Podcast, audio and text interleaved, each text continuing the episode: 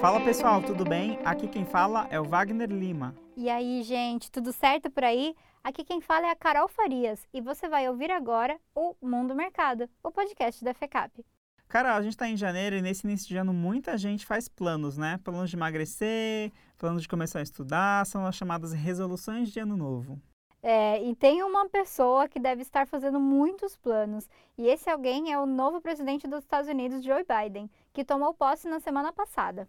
Não só ele, né? Presidentes de outros países também devem estar fazendo planos.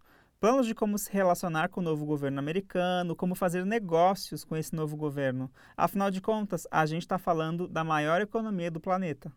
Exatamente. E para conversar um pouquinho com a gente sobre como deverão ser as relações internacionais dos Estados Unidos com o mundo, tendo em vista o novo governo Biden, a gente convidou dois experts no assunto. A coordenadora do curso de graduação em Relações Internacionais da FECAP, Marília Pimenta, e o professor também do curso de Relações Internacionais, Cícero Krupp. Queridos, apresentem-se para os nossos ouvintes, por favor. Olá a todas e a todos que nos ouvem.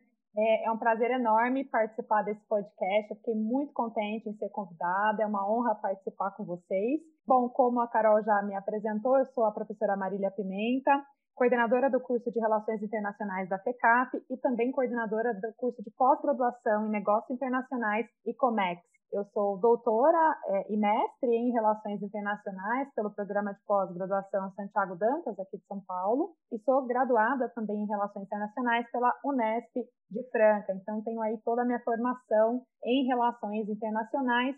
Meus temas de pesquisa, eles envolvem, sobretudo, segurança internacional, Estados Unidos e América Latina. Olá, saúde a todas e a todos também. Eu agradeço muito o convite eu sou o professor Cícero Cruz da Luz, sou professor de Relações Internacionais do curso da FECAP, também sou professor do programa de mestrado da FDSM. Tenho um currículo um pouco diferente da professora Maria. Sou doutor em Relações Internacionais pela USP, mas tenho parte da minha formação em Direito. Né? Eu sou mestre e bacharel em Direito pela Unicinos então, eu tenho uma, uma formação né, que passa, né, temas de pesquisa que passam por direito internacional público, né, por migrações, por direitos humanos. Então, eu a boa parte desses interesses, né, que se relacionam, inclusive, com as relações entre os Estados Unidos, né, o Brasil, elas passam então por essas instituições, né, pelo, pelos organismos internacionais, por essas regras que vinculam o sistema internacional e esses estados. Né? Então, estar tá aqui nesse podcast, que é o primeiro podcast que eu participo, é uma tarefa bastante instigante, pois a gente vai, então, repensar como que a eleição do Biden vai afetar essas relações. Muito obrigado pelo convite e vamos lá. Obrigado. Então, para começar, é, vamos abordar uma questão que frequentemente é sempre associada aos Estados Unidos, que são os conflitos armados. Com Biden presidente, como é que a nação americana vai encarar esse tema? Eu acho que é importante a gente contextualizar um pouco, né, e voltar, é, não muito na história, né, mas só pensar um pouco no que foi os governos Bush, né, sobretudo com a tradição, né, do Partido Republicano, é, de alguma forma, e a gente sempre tenta fazer essa, esse vínculo, né, é, de que são partidos que fazem menos intervenções no sistema internacional, no sentido de é, pensar e arregimentar mais questões internas nos Estados Unidos e, de alguma forma, atuar no sistema internacional mais por meio, enfim, de seus aliados mais, mais tradicionais. Então, quando é, o Bush filho uh, sofre né, os atentados terroristas do 11 de setembro de 2001, tem até aquela cena muito clássica, né, dele ser avisado é, numa escola infantil e ele fica ali um pouco sem reação naquele primeiro momento, é, aquela cena ela, ela, ela evidencia, né, é, em grande medida, aquela reação necessária, né, que ele teve que ter de reagir a um ataque, né, e de alguma forma criar mecanismos de reação que ficou conhecido como, né, a guerra global ao terror. Não que não houvesse, né, muito pelo contrário, é, qualquer tipo de ação militar, né, dos Estados Unidos. Ele estava ali pensando na construção de um escudo antibalístico, né, uma coisa um pouco inspirada aí na Odisseia do Espaço, uma coisa, enfim, pensando mais na Guerra Fria, seria esse escudo que protegeria toda a área, a zona aérea norte-americana de qualquer míssil vindo de qualquer parte do mundo. Então, ele estava pensando numa guerra tradicional, numa guerra onde se utilizam esses mecanismos é, tradicionais e não numa guerra não tradicional, como foi o, o atentado, né, sobretudo os atentados de Nova York. Então, quando a gente olha para esses mecanismos, né, para as tradições de diferentes partidos norte-americanos, quando a gente olha para o Obama, o Obama ele teve que, de alguma forma, continuar com essas intervenções e tentar, ao mesmo tempo, recuar, né, tentar, ao mesmo tempo, retirar suas tropas. Então, foi todo um trabalho feito pelo Obama de retirada das tropas é, americanas do Iraque, é, de tentar resolucionar as questões envolvendo aí as prisões sobretudo de Guantánamo. Então, quando o Trump assume, é interessante observar que os Estados Unidos precisam resolver uma série de questões internas e uma série de questões internacionais, mas ao mesmo tempo há esse resgate, né, é, das questões internas, né, a priori, do que as questões internacionais. Então, agora, quando a gente olha para é, o Biden e para as expectativas né, em várias regiões do mundo, é de que os Estados Unidos retomem sua tradição, a gente pode chamar de intervencionista, mas pode ser uma, uma, uma tradição institucionalista, é, de fazer com que eles promovam né, valores americanos em diferentes regiões do mundo, Oriente Médio, África, Leste Europeu, América Latina, América Central, enfim, e por aí vai no sentido de é, resgatar, fortalecer valores americanos como a democracia, é, livre comércio, a institucionalidade, né, seguir as institucionalidades e o fortalecimento da liberdade individual. Esses me parecem ser aí valores primordiais e que com Trump isso tudo foi muito deturpado, né? Sejam as tradições do Partido é, Republicano, né, que também foram bastante deturpados com o Trump e que de alguma forma o Biden vai ter que retomar né, essas tradições é, da forma como os Estados Unidos intervêm no sistema internacional. Então, me parece que em alguns, em alguns casos, né, em alguns conflitos mundo afora, os Estados Unidos provavelmente terão novamente a sua mão, né, terão novamente um papel, seja voltarem aí as negociações é, super importantes, né, as negociações em torno da, é, das questões nucleares com o Irã, sejam as questões envolvendo Síria, é, o resgate de um relacionamento com China, enfim, a tentativa de, de, de reaproximação, ou pelo menos de, de conversação diplomática, né, enfim, com Rússia, e por aí vai. Então, acho que essas tradições, né, elas irão é, retomar agora com o Biden. Nossa, eu, concordo totalmente né, com a Marília, mas uh, eu gostaria de adicionar a lembrança de um autor que até nas relações internacionais ele não é tão lembrado, mas uh, dentro da filosofia, dentro da ideia assim de, de, sociologia, ele é bastante lido, né? Que é o Slavoj Žižek, né? Que é um esloveno e que eu lembro que há quatro anos ele dizia e ele é um marxista assim de esquerda muito muito famoso e, e, ele dizia que ele preferiria o, o, o, Donald Trump ser eleito do que a Hillary Clinton. E aí ele, ele causou um, um, um, uma grande, assim, uma, um grande né, estadalhaço e todo mundo dizia, ah, mas o que, que é isso? Que que é isso? E ele dizia, porque eu quero um cara anti-establishment. Eu quero um cara anti-establishment que vai fazer com que os Estados Unidos seja menor no mundo do que ele é. E aí, cinco meses, ele escreveu e disse, eu estava certo. E ele estava certo os Estados Unidos hoje é um player menor do mundo do que há quatro anos. Né? Quer dizer, o, o Donald Trump fez com que os Estados Unidos tivesse um menor protagonismo, porque o Donald Trump fazendo, uh, deixando de ser um cara do establishment, né? fazendo com que, uh, não jogando as regras de to make the good in the world, não utilizando os seus tradicionais aliados, comprando uma retórica anti-multilateral, comprando uma retórica realmente estridente com seus valores, ele acabou tendo uma série de problemas. E ele fazia, ele fazia isso, né? E o Donald Trump, na verdade, ele tomou umas rédeas do que acho que em algum momento a gente vai chamar de uma presidência reality show. Né? E, na verdade, fazia isso via Twitter e via uma série de plataformas. Então, a média de tweets que ele fazia por dia era 18 tweets por dia. Você imagina que como você pode, uh, qualquer um de nós aqui, ter uma vida normal uh, colocando 18 tweets por dia. Agora, como você pode ter o emprego mais importante do mundo com 18 tweets por dia? Tanto é que a maioria das biografias dizem que ele não lia qualquer relatório antes de ir para uma reunião. Ele não se informava sobre qualquer assunto antes de tomar uma decisão.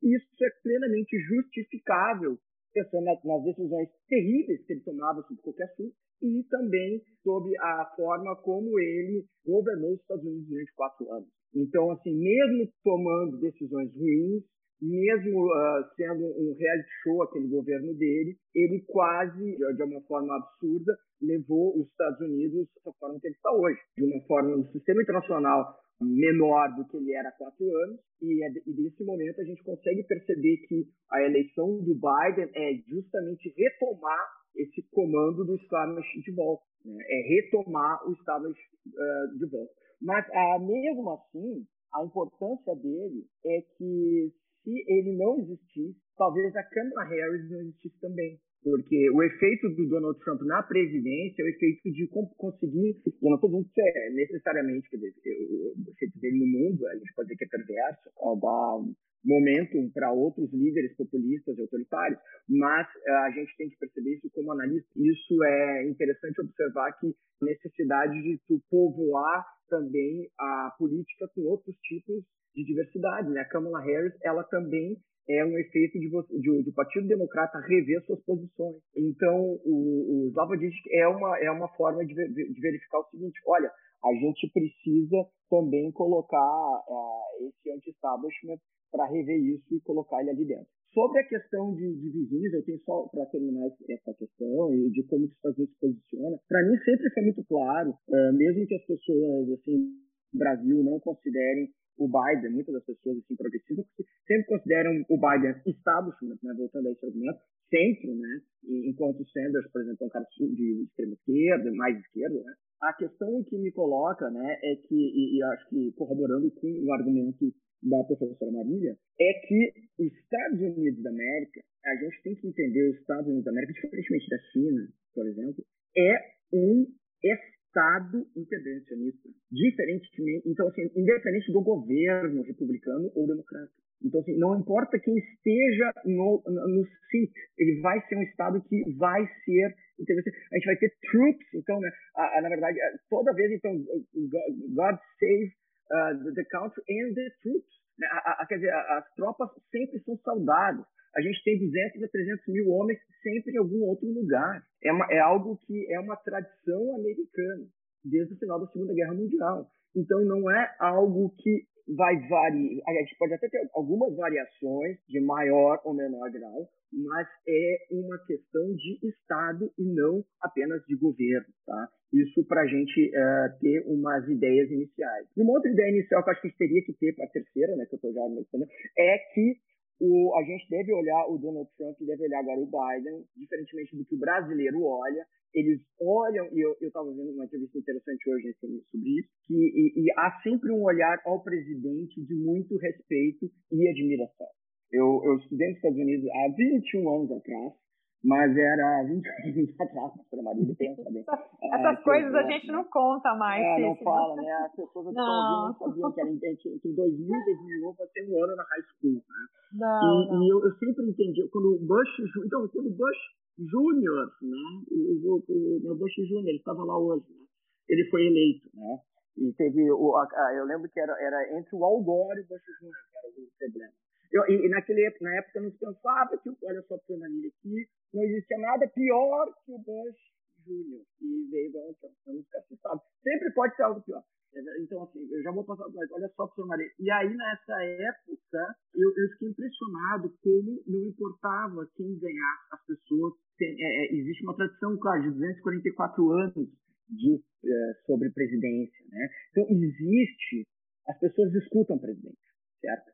Tá? Então, assim, não, nunca num país como os Estados Unidos as pessoas fariam chacota com o presidente da maneira que o brasileiro faz hoje com o presidente Bolsonaro. Tá? Independente de quem gosta ou não gosta. Nunca as pessoas fariam chacota com o presidente Temer, nunca as pessoas fariam chacota uh, com a presidenta Dilma. Tá? inclusive né, é, machistas né, com ela, nunca fariam com o Lula, nunca fariam dessa forma, né? Porque, assim, independente da pessoa ser péssimo presidente, mas eles um respeito realmente grande, tá? Porque a pessoa é presidente. Então, por isso até que há uma, é uma questão inacreditável o que o Trump fez durante esses quatro anos, principalmente no final. Certo? Isso é, é uma coisa inad, inad, inadmissível para eles.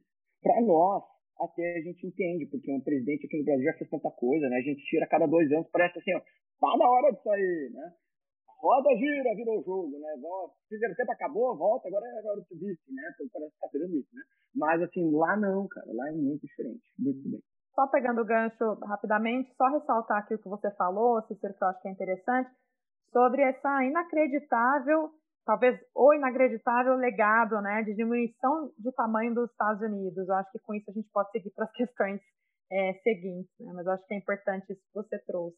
E com relação aos problemas que os Estados Unidos enfrentam agora, eu acho que essa diminuição do tamanho dos Estados Unidos também tem muita relação com o fechamento de fronteiras, que eles ficou, que foi muito enfático durante o governo Trump, por exemplo, levando em consideração que a gente passou o último ano todinho no meio de uma pandemia, que também fez com que todo mundo ficasse um pouco mais recluso, e aí a gente está vendo já esses problemas se resolvendo e o Trump saindo do poder, a gente tem um outro presidente com outro posicionamento. Como você acha que agora os Estados Unidos vão se relacionar com o resto do mundo? Desde os debates uh, entre o candidato Joe Biden e o Donald Trump, há claras diferenças uh, na política imigratória. Há um programa chamado Dreamers né, nos Estados Unidos que é realmente algo uh, visceral, que diz respeito a crianças que chegam uh, ainda muito pequenas, né, muito jovens, muito jovens, que são de pais de imigrantes irregulares, né, ou indocumentados. Então, imagina, uma criança que não teve escolha, uma pessoa, né, uma pessoa que vem com o pai, que tem só dois ou três anos, e que desenvolve a sua vida nos Estados Unidos e que de repente tem seus 18, 19, 16, 17 anos e que precisa né, viver então a sua vida inteira lá e que quer então ter a sua citizenship, né, quer ter a sua nacionalidade americana. Isso se chama os Dreamers, né? Então isso se chama até o Dreamer Act, que o último dele foi em 2001 e geralmente, né, a cada cada década, né, o governo, né, o governo americano, ele, ele, geralmente reintroduz e dá cidadania plena para todas essas é, crianças que vêm com esses pais que eventualmente ainda podem ou não estar uh, documentados.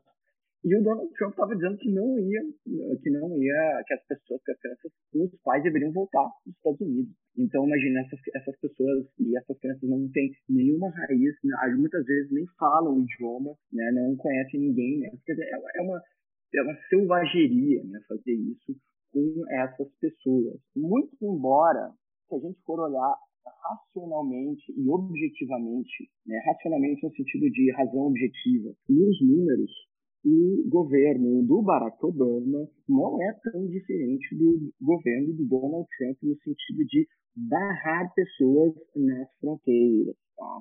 Qual que é a grande diferença? A grande diferença é na retórica xenófoba do Donald Trump. E daí algumas pessoas vão dizer, ah, viu, não tem tão diferença. Olha, tem muita diferença também, né? Porque quando você tem, como eu estava falando antes, uma pessoa que você admira muito e respeita muito, que é o presidente dos Estados Unidos, e que ele corrobora com uh, um discurso xenófobo, você está autorizando uma série enorme de pessoas do Ku Klux Klan, né, de pessoas fascistas, de pessoas neonazistas, de pessoas que não, é, talvez não gostam de determinado tipo de pessoas, de etnias, de culturas religiosas, de minorias étnicas, a começarem a ser xenófobos, sabe? Num, num país, no país mais diverso, talvez que tenha com certeza, não talvez, o país que mais recebeu imigrantes depois da Segunda Guerra Mundial, que foi os Estados Unidos da América. Os Estados Unidos é um país construído por imigrantes e é o país mais rico do mundo, construído por imigrantes. Tá? O avô do Donald Trump é um imigrante. Na verdade, todos nós somos imigrantes. Então, a, essa ignorância, essa irracionalidade contra as nossas origens, contra quem nós somos, é realmente inacreditável. E o segundo ato inacreditável do Donald Trump é ele barrar os sete países que ele barrou né, durante o seu governo, que ele simplesmente, né, ele, quando ele barrou, quando ele barra os países árabes, simplesmente por as pessoas serem árabes ou por serem de alguns determinados países, ele, o que, que ele faz? Né? Quando ele barra sete países simplesmente por as pessoas serem, por exemplo, da Síria, do Iraque, do Irã, da Líbia, do Sudão e do Iêmen, e por essas pessoas serem predominantemente muçulmanas, ele não está individualizando o que potencialmente pode, eventualmente, ser alguém terrorista, ou potencialmente pode ser alguém que tenha problema na imigração. Isso, um país é soberano e tem e os impérios de dizer, olha, você não, é, não pode entrar no país. Agora, quando você faz isso com toda uma população, isso é um desrespeito ao direito humano de ir e vir. Isso é uma, uma, uma negligência inacreditável. Tá? Então, assim, a, o, o Joe Biden, embora os democratas também não sejam, vamos dizer assim, totalmente isentos nisso, certamente vai abrir mais as portas e é uma promessa que vai cumprir, já disse que vai cumprir. É, só para complementar, o Biden já reverteu construção do muro na fronteira com o México, enfim, já alegou que isso vai ser revertido. Ele vai trabalhar muito no início do seu mandato com cartas, com ações diretivas presidenciais, enfim, para tentar tornar essas decisões mais ágeis. É, e ele já reverteu também o veto uh, da entrada de cidadãos né, de países uh, muçulmanos nos Estados Unidos, o que é de fato um grande absurdo. É o que o Cícero falou. Então, são sete países, né? Iraque, Iêmen, Irã, Síria, Líbia, Somália, Sudão, e de alguma forma é uma ação racista, é uma, uma ação que simplifica, né, no sentido é, de simplificar a partir do racismo, quer dizer, você afirma determinadas coisas por conta da região, por conta de questões religiosas, você afirma que algumas ameaças podem vir dessas regiões, e ele dá respostas, né? Isso foi em janeiro de 2017. As respostas que ele deu foram as mais rasas possíveis, né? Dizendo que, olha, é, nós também iremos deixar de enfrentar algumas ameaças, mas elas nem se comparam com as ameaças que os nossos soldados enfrentam nesses países. Então, de certo, ele pegou alguns reports ali do DOD, né, do Departamento de Defesa, viu onde tem confrontos, onde tem violência e tomou a decisão baseado né, nessa visão racista, nessa visão simplista de, de mundo. É, então, por exemplo, um, um, iraquiano foi barrado no aeroporto né, nesse episódio e ele era intérprete dos soldados americanos. Né? Ele trabalhava no Iraque, trabalhava nos Estados Unidos como intérprete dos soldados, ele foi barrado, ele não conseguiu entrar nos Estados Unidos nessa ocasião por conta da sua nacionalidade é, iraquiana. Então, quando a gente barra fronteiras aí para para quem estiver ouvindo, né, enfim, gostar do tema de, de, relações internacionais, migrações e por aí vai, quando a gente barra pessoas de determinada nacionalidade, né, por questões racistas é, e religiosas, enfim, tendo é, esse tipo de, de, raciocínio, né, à frente, a gente está, é, na verdade, eliminando, né, todo o potencial humano, todo o potencial civilizacional é, a, que, que, acontece na interação, né, que acontece nas trocas, né, na, na interação social. Então, a gente está falando de cientistas, profissionais, pessoas que vêm em busca de trabalho, pessoas que têm formação, é, excelentes formações. A gente está falando de pessoas que, é, de alguma forma, vêm para o nosso país para somar, para ajudar no processo civilizacional. Então, quando você barra, ele está ajudando nessa missão que o Cícero bem colocou no início, de diminuir o tamanho dos Estados Unidos. Então, com todas essas ações, a construção do muro, por exemplo, ela fisicamente demonstra essa visão é, rasa que ele tem de mundo. Afinal de contas, é, a gente já sabe, né, os, os números nos mostram isso, os Estados Unidos ganham muito mais com o NAFTA do que o México. Os Estados Unidos ganham muito mais com essa integração ali da América do Norte, quando comparado com os ganhos que o México teve.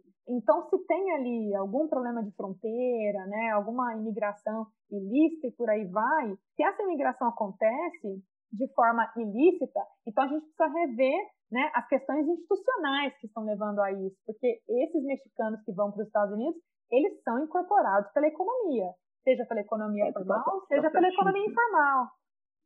Uma, uma questão que é super importante assim, me parece que quanto mais, é, hoje está muito, muito claro para todos nós que estudamos, né, Maria, que quanto mais você barra essas pessoas, quanto mais você deixa elas distantes, mais você está uh, incentivando pessoas a, a, terem ódio e mais você está incentivando potenciais pessoas a serem terroristas. Sabe? Exato. Então, assim, a, o terrorismo, pessoal, são pessoas doidas, não são pessoas assim, são pessoas, é um projeto político para ser ouvido, assim, sabe? É um projeto político de pessoas que realmente, a gente pode dizer que são mal intencionadas, ou pessoas que são X ou Y, mas são pessoas que, assim, que não aguentam mais serem discriminadas por algo que elas acreditam que é injusto, absolutamente injusto.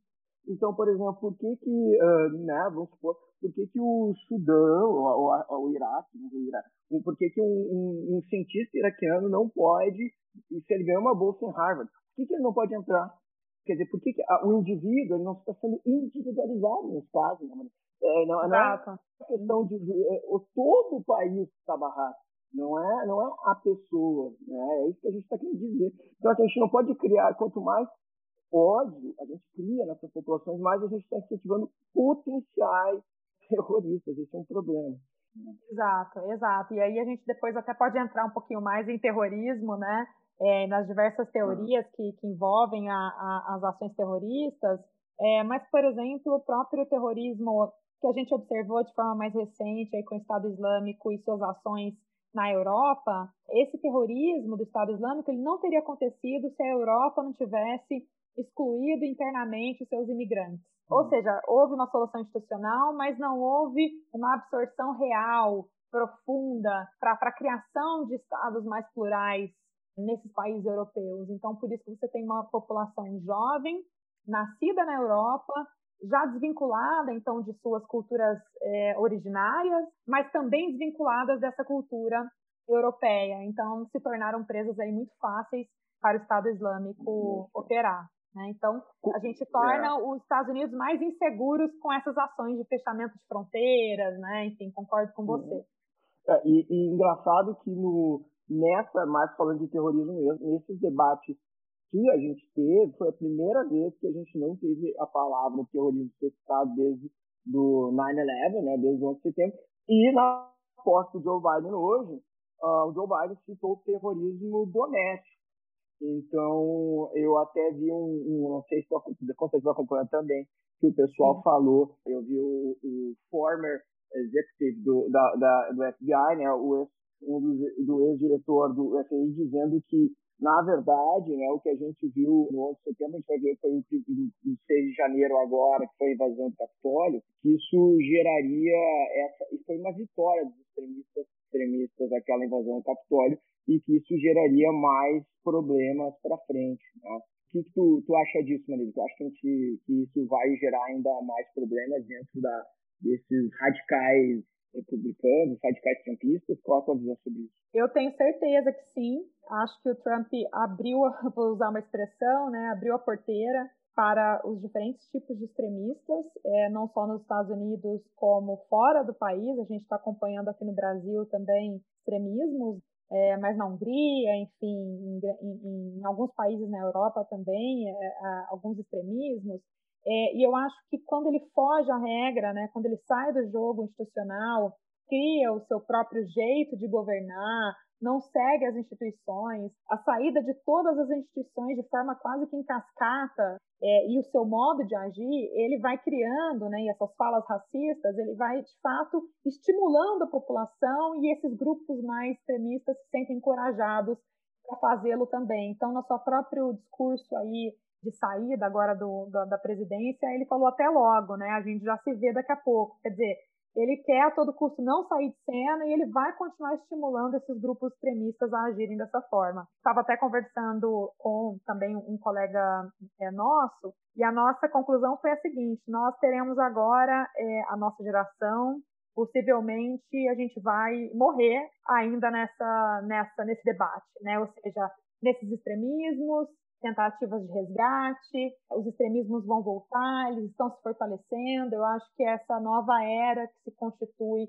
é, e aí o Brasil, eu acho que é também palco desse, desse processo, porque não é só uma onda, sabe? Me parece que é algo que veio para ficar e a gente vai ter que lidar com isso por muito tempo ainda, né? Não é algo passageiro, pelo menos é a minha é a minha percepção, porque assim, para chegar ao ponto, né, de invadirem o Capitólio, de fazerem as ações da forma como foram feitas, e não só isso, todos os outros movimentos que a gente tem observado, é porque de alguma forma a gente conseguiu inflamar a população e encorajá-la, criar mecanismos. A gente tem a internet para isso, que facilita também. Então eu acho que a gente está aí nessa nova era, na verdade, não de tanto aprofundamento democrático, senão uma luta aí para manter as democracias mundo afora. É, eu, eu concordo contigo, né? Eu acho que assim, o Trump não termina aqui. Exato. Então, a gente pode imaginar que exista algo como imaginar o Trump way of politics, uma coisa assim, né? Porque vai ser. Porque se ele, ele diz que o Bolsonaro é o Trump da, das Américas, né? Talvez o, ó, vai existir o, o, o Hungria das, da Europa, o Trump da, da Europa é o húngaro, né? Não sei. É, porque é. a gente imaginar que e, e, não e a gente tem uma série de características, né? Que é que é um projeto, né? Existe um projeto que começa, né? Que começa com o desmonte da ciência, tá? Eu acredito que o desmonte da ciência é muito importante nisso, porque o desmonte da ciência ele vai passar com a, a descaracterização do que é o saber. E que por quê? Porque o saber e o desmonte da ciência, ele é fundamental para a caracterização da mentira e da fake news. Então, por isso, tu tem que desmontar a ciência e o saber. O Washington Post ele fez uma caracterização que uma contagem que o Donald Trump em quatro anos ele teve 26 mil uh, mentiras, fake news, tá? Mentiras em quatro anos, certo? Então, 26 mil mentiras em quatro anos isso é, é por que, que você faz isso, né? Porque quando você consegue construir fatos alternativos, quando você consegue não deixar as pessoas colocar em dúvida, fatos alternativos as pessoas colocar em dúvida, você consegue deixar as pessoas em dúvida, você consegue finalmente ter outro tipo de controle sobre as pessoas. Você consegue dominar as pessoas, então, pela colocar em xeque as instituições e consegue governar as pessoas pela violência o, o, você consegue fazer isso, o controle dos corpos e o controle da vida, que é o biopoder que o Michel Foucault geralmente dizia, né? Porque vejam bem, vejam o que foi o Capitólio. Muitas pessoas dizem, muitos, muitos alunos estão dizendo que se as Forças Armadas estivessem junto com Donald Trump, eles teriam, ele teria conseguido dar o golpe. Então, se não fossem talvez as Forças Armadas, ele teria realmente conseguido tomar o poder para ele. Mas e será que isso, então quer dizer que as instituições foram suficientes? As instituições sim, foram desmanchadas até o último gole? Qual foi o preço disso? Será que foi um juramento que eles fizeram? Será que as Forças Armadas, então, será que foi um juramento?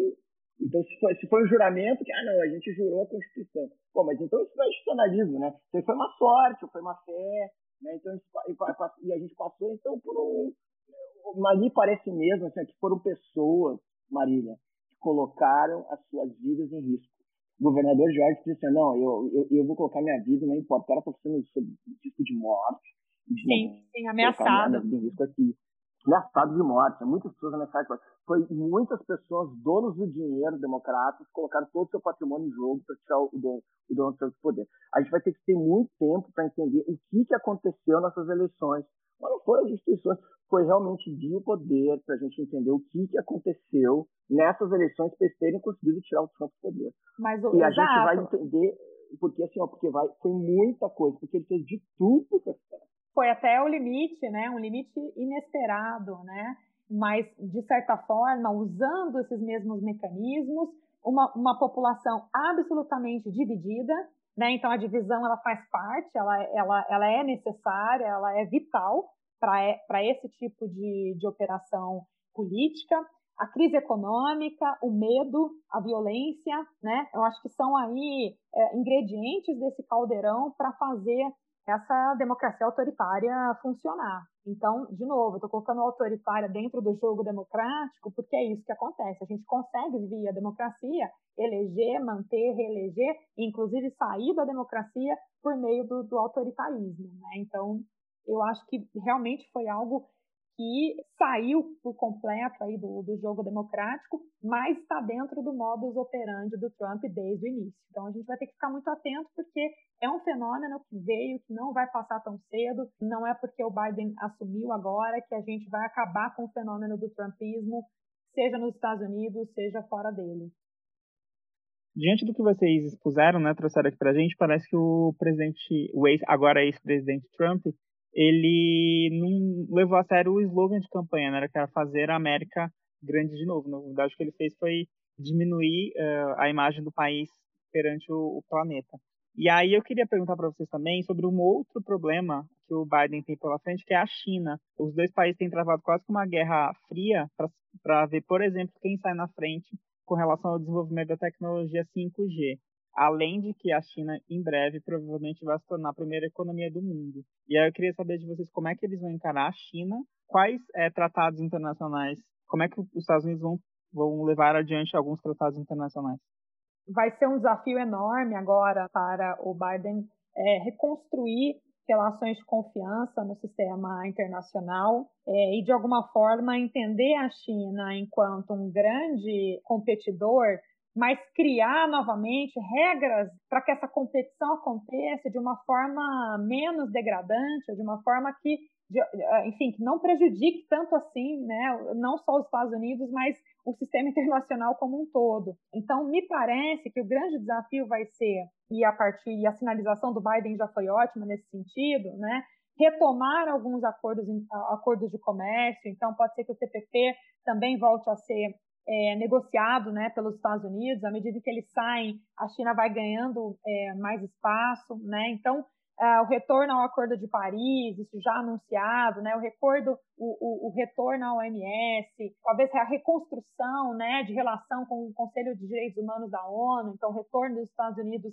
a essas institucionalidades vai fazendo com que haja um ganho político, né? não só frontal à China, mas um ganho de político novamente institucional internacionalmente, é, tentando aí por vias é, institucionais refazer esse caminho, perpassar esse caminho novamente, é que os Estados Unidos inclusive ajudaram a construir no pós Segunda Guerra Mundial. E o Trump em tão pouco tempo consegue sair é, é, desrespeitar a ONU, desrespeitar a OMS, fazer uma série de falas mentirosas e, de alguma forma, brincar um pouco com o sistema internacional, não só institucional, mas também a partir desses players é, importantes como é a China. Então, eu acho que é, esse discurso dele, ou essas ações de tentar retomar, né? Trazem as, tragam as fábricas de volta, as montadoras precisam voltar a produzir nos Estados Unidos, isso é importante, tal. Gente, tem uma regra, né, que é a regra econômica, do liberalismo econômico, que é que vai ditar se vale a pena voltar a ter plantas fabris nos Estados Unidos ou não, ou se a China ainda é o espaço mais adequado, ou outros países na Ásia, que não sejam mais a China, Vietnã, enfim, tem uma série de outros países que são hoje ainda mais atrativos do que a própria China.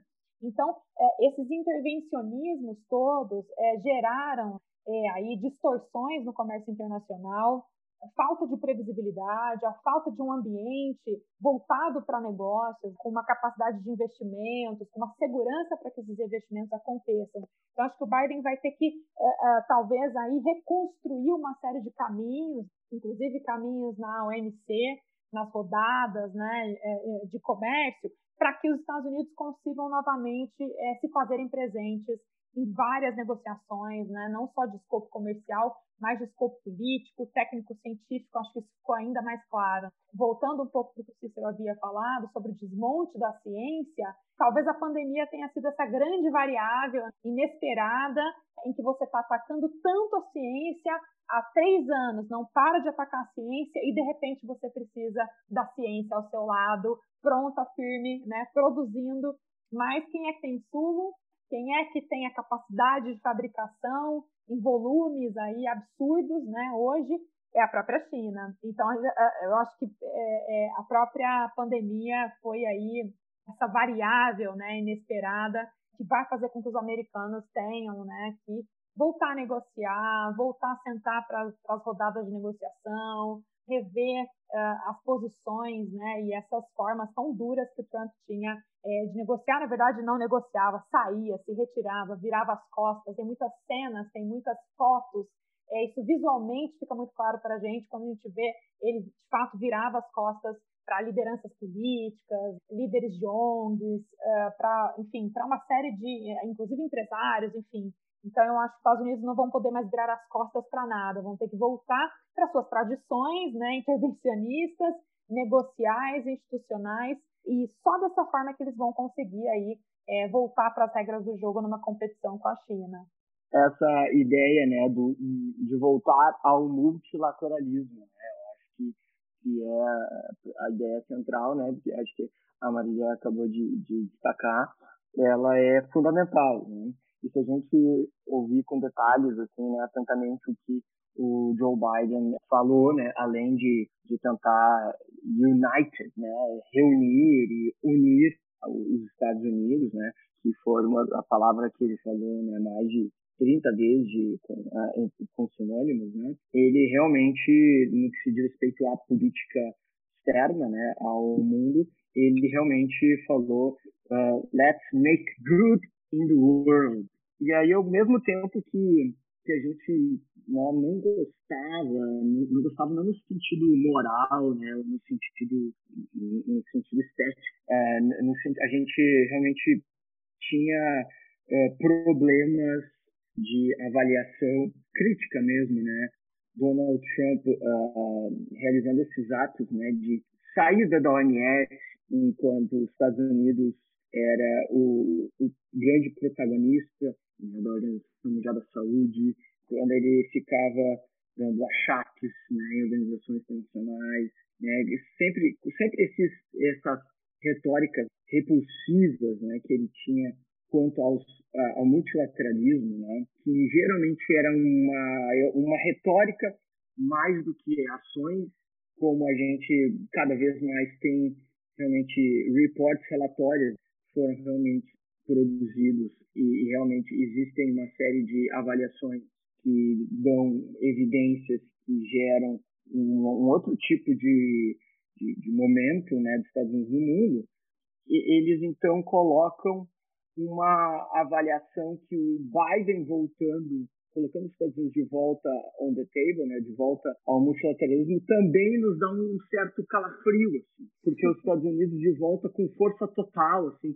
make let's make good in the world again, é, eles realmente jogando com as regras, também é, é algo assim, eles realmente sabem jogar o jogo né, realmente tem o maior exército do mundo, tem a maior economia do mundo, tem o maior corpo diplomático do mundo. Então é bem diferente do Donald Trump, que falava, latia mais do que mordia mesmo. Tinha medo do Putin, mas apertava a mão do Kim Jong-un. Né? Então era esse tipo de cara. Né? Então a gente realmente, quando os Estados Unidos volta para cooperar com a OMS, na verdade os Estados Unidos volta para mandar na OMS quando os Estados Unidos volta para cooperar com o Conselho de Segurança, os Estados Unidos volta para mandar no Conselho de Segurança. É assim que eles sempre fizeram. Então vamos ver como vai ser o governo do Joe Biden, né? mas a gente imagina que são essas as operações. Vamos ver como ele segue. Embora, como eu destaquei, eu acho que a Marília, a gente concorda nesse ponto, o mundo ele já é diferente. A China, inevitavelmente, se tornará, né, exatamente eu sei, né, mundo pós-pandêmico, a gente não sabe quando vai acabar, se vai acabar, quando vai vir pós-pandêmico. Ele, ele recoloca, inclusive, né, as cadeias globais de valor, né, que é o TPP, que é uma das surpresinhas que eu queria fazer. Eu acho que realmente é, que é um projeto do Barack Obama, né, e o Joe Biden vai, é, vai retomar essas negociações, né, me parece que isso é uma questão que vai, vai, vai vir forte, né, e essas cadeias globais de valor talvez sejam algo muito importante para recolocar os Estados Unidos e para enfrentar a China, e como que isso vai ter impacto na economia e no comércio e até mesmo na posição da Organização Mundial do Comércio vai ser uh, algo que a gente vai precisar e aqui na FECAP mesmo, né, eu acho que isso é uma das questões muito importantes, né? a gente repensar o business e repensar onde está o Brasil nisso, né? O Brasil não está em nenhum dos mega acordos regionais. Né? A gente tem três mega acordos regionais acontecendo no mundo e nós não estamos em nenhum deles. O que, que onde nós estamos nisso, né? E aliás, onde nós estamos será na visão do Biden. Essa é uma pergunta que fica no ar. a última pergunta que a gente tem para encerrar esse episódio, que é: como é que vocês acham que vai se dar essa relação entre o Brasil e os Estados Unidos a partir de agora? Porque durante a primeira metade do governo Bolsonaro, a gente viu um alinhamento ideológico dos dois presidentes muito grande.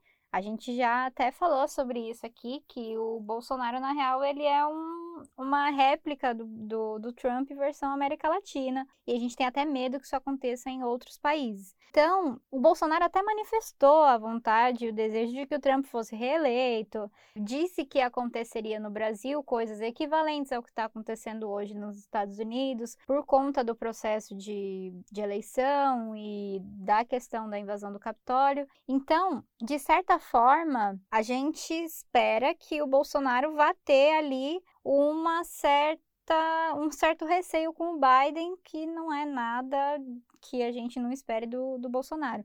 Então, como é que fica agora? Quando bater a necessidade, o Bolsonaro vai correr para pedir ajuda?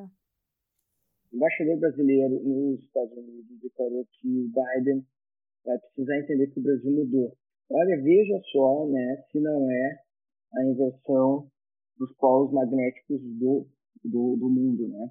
Mas me parece assim que as questões é, elas são opostas. O Brasil ainda é bastante dependente economicamente dos Estados Unidos, o que não acontece ao contrário.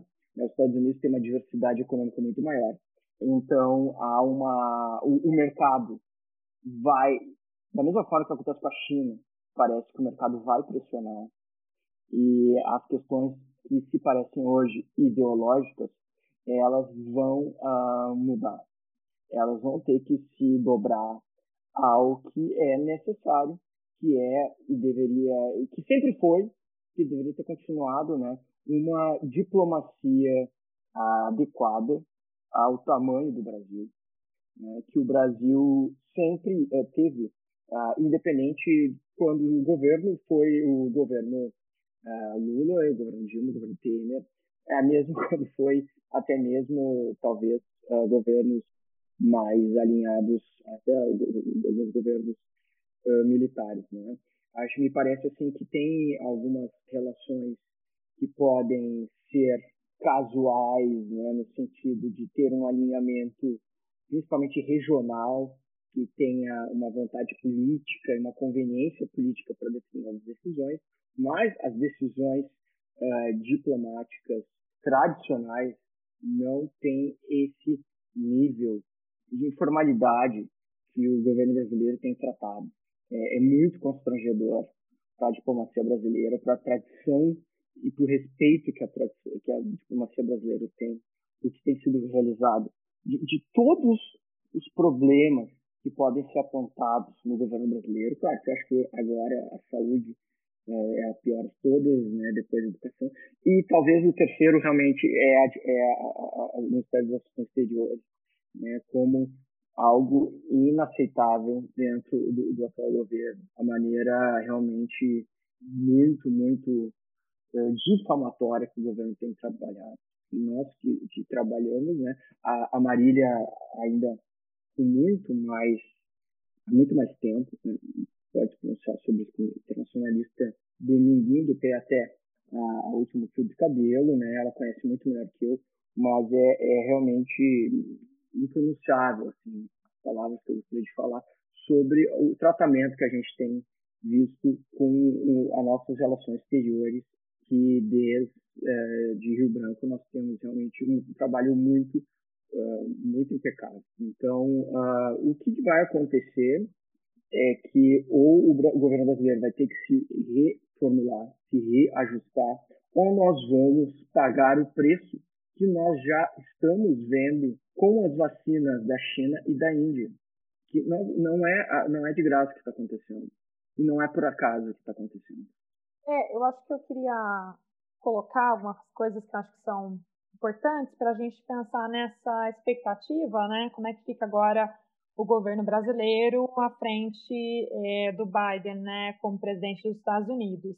Uh, pegando aí o, o raciocínio do, do, Cícero, né, sobre as tradições aí do, do, Ministério das Relações Exteriores do Brasil, o Brasil, e aí por mais de um século, né, é, lembrando ele Rio Branco, sempre manteve relações pacíficas e muito produtivas, profundas no sentido de criar cada vez mais aportes né, no comércio internacional, na busca permanente de melhorar as nossas condições nas cadeias globais de valor, no sentido de criar mecanismos de, de pacificação né, de conflitos internacionais, por mais que a gente tenha aí, enfim, né, exportação de armas e por aí vai, nem precisa entrar nisso agora, mas a gente tem uma série de tradições e que com o governo Bolsonaro a gente também saiu um pouco fora do jogo, né? O Ernesto Araújo tem uma visão e essa visão é corroborada pelo presidente Bolsonaro e também por alguns, alguns atores que, que estão ali é, fazendo o papel de satélite nesse processo, né? Que é sair é, dessa tradição, ter uma visão racista, uma visão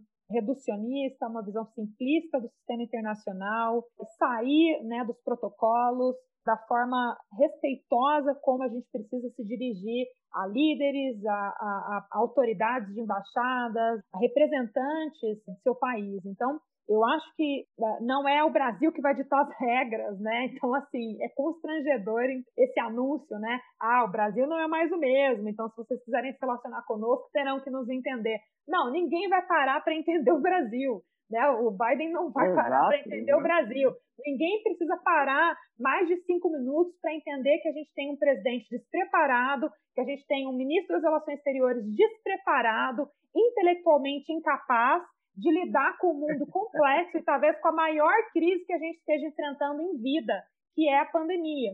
Eles são despreparados, eu estou falando no sentido intelectual, né, de capacidade mesmo. É, ou seja, o Biden tem uma questão da sua trajetória política ambiental importantíssima, a forma como uh, o desmatamento, o avanço da agropecuária, os, os, os grileiros, né, o avanço sobre terras e sobre comunidades indígenas na Amazônia, é, isso já chegou é, em todos os locais, então a gente vai ser punido por isso, vamos receber sim punições, bloqueios, sanções, fechamento de, de né, para entrada de produtos uh, nos Estados Unidos e por aí vai. Então eu acho que assim, é, é, na verdade o Brasil vai ter que entender novamente quais são as regras do jogo. O Brasil vai ter que se ajustar, se tiver que mudar ministro, é, ministro das Relações Exteriores, se tiver que fazer uma mudança mais radical, nós é que vamos ter que nos ajustar. Porque, inclusive, os filhos do nosso querido presidente fizeram uma série de falas racistas contra a China, vocês uh, devem ter acompanhado.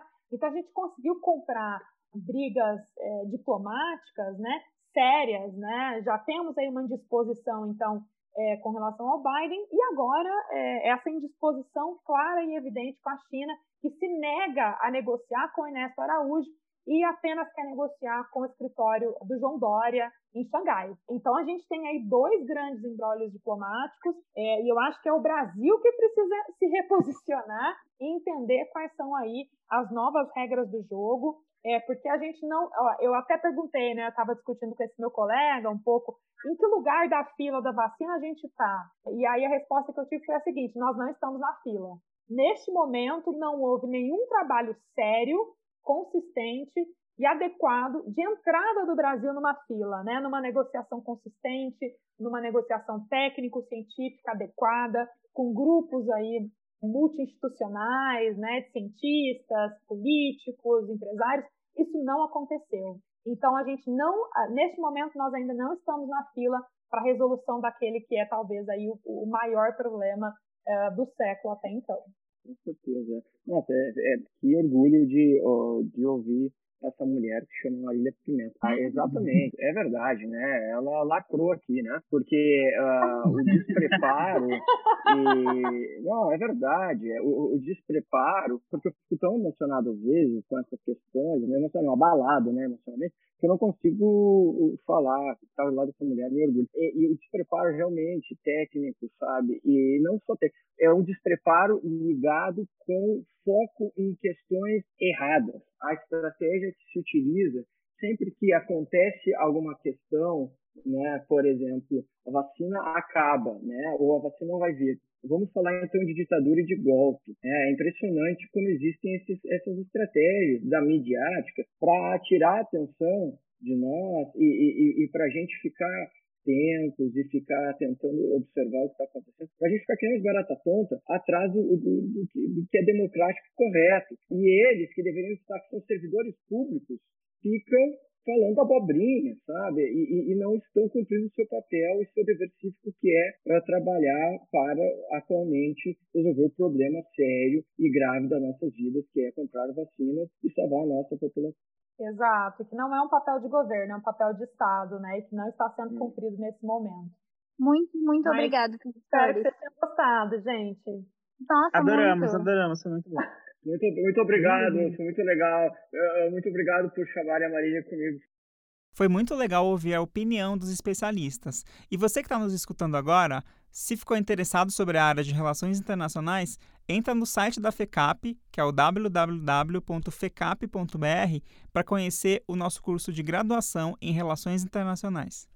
É, e também não esquece de seguir a gente nos aplicativos de streaming e também nas redes sociais da FECAP. E por hoje é só, pessoal. Mas antes da gente encerrar esse programa, eu gostaria muito de pedir a opinião de vocês e a participação. Fala pra gente o que, que você quer ouvir, sugestões de tema, o assunto. Divide com a gente. É só entrar em contato pelo e-mail podcast.fecap.br. Tchau, pessoal! Valeu, gente!